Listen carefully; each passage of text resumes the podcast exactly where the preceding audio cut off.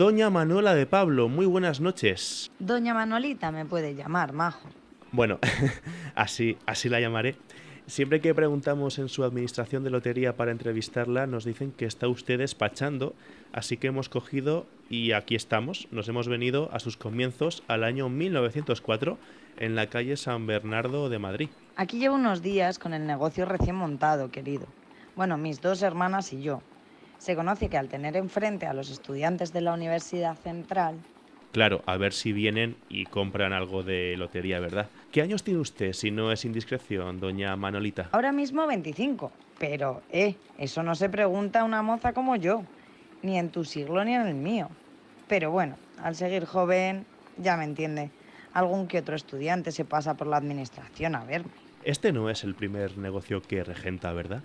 Algo sé de emprendimiento, sí. Tuve un estanco aquí cerca, en la calle Hortaleza, que yo soy del barrio de Chamberí. ¿Qué es lo mejor que le puede pasar a una lotera como usted? Dar premios, hijo mío, dar muchos premios, no hay más. ¿Y qué está dispuesta a hacer para conseguir esa suerte? ¿Vendería su alma al diablo? Uy, no, calle, calle. Antes me voy a Zaragoza que la Pilarica me bendiga los décimos. Y si se da esa suerte, esas circunstancias, pensaría en abrir otra administración, en moverse. Eso el tiempo lo dirá, pero lo mejor sería establecernos en la Puerta del Sol, eso seguro. Doña Manolita, mucha suerte. Bueno, antes de despedirnos, preguntarle, ¿tiene usted algún número preferido? El 15329. El mío, digo, ¿eh? Pero el mío. Que cada uno compre el que quiera. Bueno, pues ahora sí, mucha suerte, doña Manolita. Adiós, majo. Vuelvo a la tarea.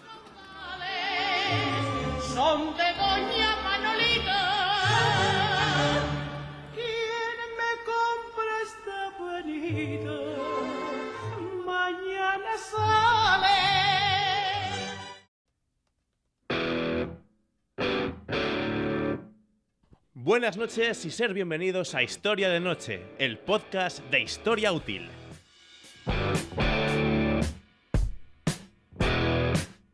El formato se llama así porque se va a publicar en esta franja horaria. De noche porque es a estas horas en general cuando estamos más tranquilos y la historia para ser explicada necesita ante todo tranquilidad.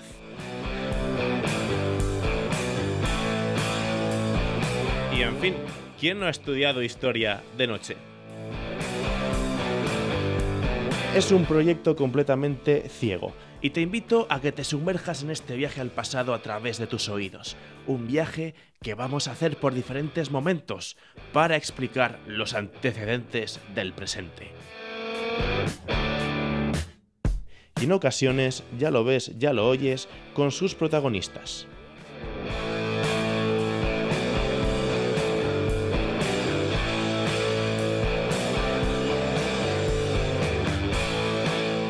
Yo estoy en Madrid en 1904, pero quiero llevaros al primer día en que se jugó la lotería en España. También en Madrid, año 1763.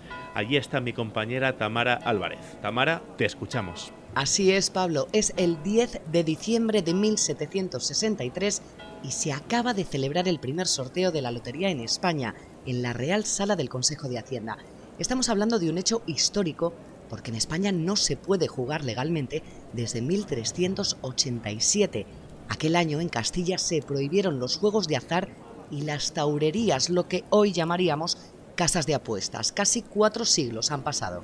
¿Cómo ha sido el sorteo, Tamara? ¿Ha habido bombos? No, no ha habido bombos. Una mano inocente ha sacado los números premiados de una arqueta. Veo que los niños de San Ildefonso todavía no cantan a la suerte. Faltan ocho años para eso, Pablo. En 1771, los huérfanos de este colegio, muy conocidos en Madrid por cantar en liturgias y actos públicos, serán requeridos para esta tarea hasta el presente.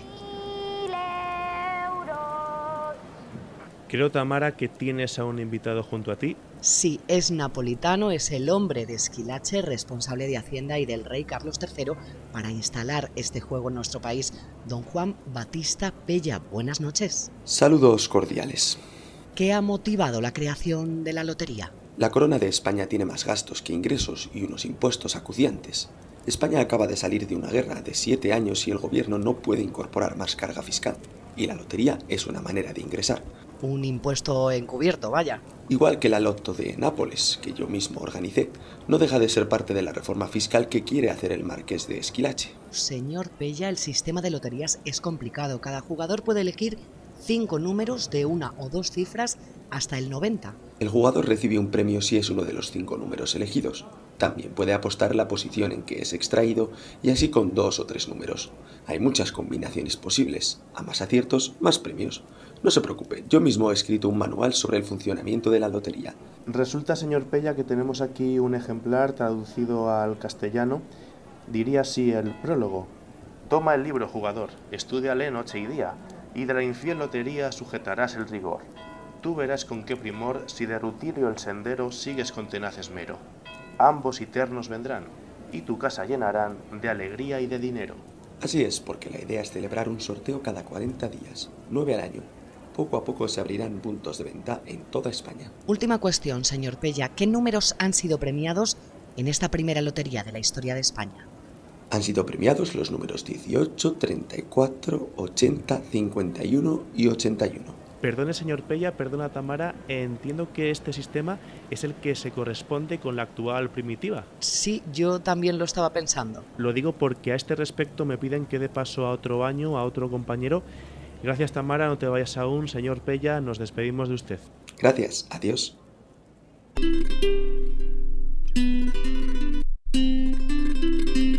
Y dejamos el año 1763, nos vamos a otro punto. Pablo Hernández, ¿dónde andas? Aquí en Cádiz, Pablo. Tenemos noticias de la lotería. ¿Y en qué año estás? En 1812, a 4 de marzo estoy. Faltan 15 días para que se proclame la Constitución, pero hoy la atención está en la lotería. A día de hoy tiene 50 años de vida y las Cortes legislaron hace unos meses para aprobar este sorteo. Aunque llegan noticias de que en otras ciudades de España, ocupadas por Napoleón, se sigue jugando a las loterías locales. ¿Cómo ha quedado el sorteo en Cádiz de esta lotería? Se han comprado 40.000 números. El sorteo se ha realizado en Cádiz y en San Fernando. Y el premio ha sido de 8.000 pesos. ¿El número agraciado? El 3.604. 03604. Pueden apuntar el número a aquellos supersticiosos del siglo XXI. Cuéntanos, Pablo, qué características tiene la lotería gaditana. Bueno, el sistema es diferente al que ha explicado Tamara. Ahora hay boletos con cinco cifras conocidos como décimos, porque si tocase el premio, el comprador del boleto se llevaría la décima parte. Y las cifras afortunadas no se sacan de una caja ni de una arqueta, sino de bolas extraídas de dos bombos rotatorios. Hay uno con los números de los boletos y otro con los premios. Y van girando para mezclarse y salen una bola de cada uno hasta que se agotan las bolas que están dentro del bombo de los premios. Eso sí que nos va sonando. Más datos. El 75% del dinero de la venta de los boletos se destina a los premios, a pagar los premios. Y el Estado se queda con el 25% de la recaudación. Eso también me suena. No ha cambiado mucho la modalidad en los últimos 200 años. Al comienzo de la discusión en las Cortes se recordó que este es el sistema del virreinato de la Nueva España, que lleva 50 años con su propia lotería y está inspirada en el sistema holandés. Y bueno, los gaditanos ya están empezando a llamar a esta lotería moderna, lotería moderna, ya que la que nos ha explicado Tamara ahora resulta que es la primitiva. Claro, la que decía yo, la que actualmente se juega martes, jueves y sábado. La idea es que a medida de que el país vaya liberándose de la conquista napoleónica, se expanda esta nueva lotería abriendo nuevas administraciones y estableciendo diferentes premios extraordinarios a lo largo del año, como el de Navidad en 1892. ¿Y sabes qué va a pasar con esa lotería original, con la primitiva?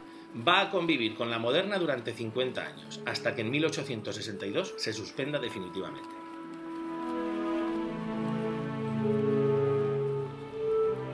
Hasta aquí la conexión intertemporal. Pablo, Tamara, muchas gracias. Gracias. Gracias.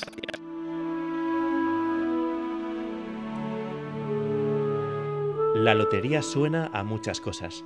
Los bombos dando vueltas, los niños de San Ildefonso, la calle bulliciosa en la que se hacen horas de cola para comprar un décimo, las botellas descorchadas de los premiados, la conocida como sintonía del calvo de Navidad y demás anuncios que se hacen para la ocasión.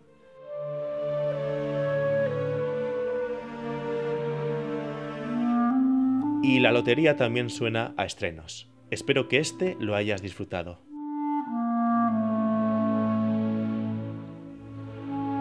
Dicen sobre los podcasts que también tienen mucho de lotería. O te toca o no te toca. o tienes éxito o no. Pues si es así, aquí estamos, para probar suerte con la historia.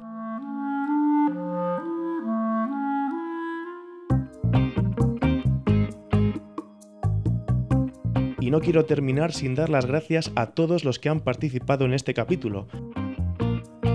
De comienzo a final, muy agradecido a Sandra Carrascal, Tamara Álvarez, Javier García y Pablo Hernández.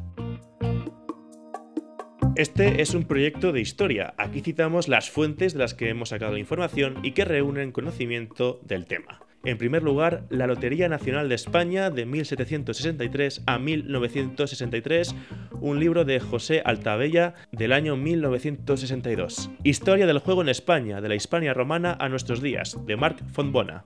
Fortuna y Virtud, Historia de las Loterías Públicas en España, una obra coordinada por Roberto Garbía. Y por último, El monopolio de una pasión, las reales loterías en tiempos de Carlos III, de Enar Suárez. Muchas gracias, mucha suerte si juegas lotería, feliz Navidad, feliz Año Nuevo y nos oímos muy pronto.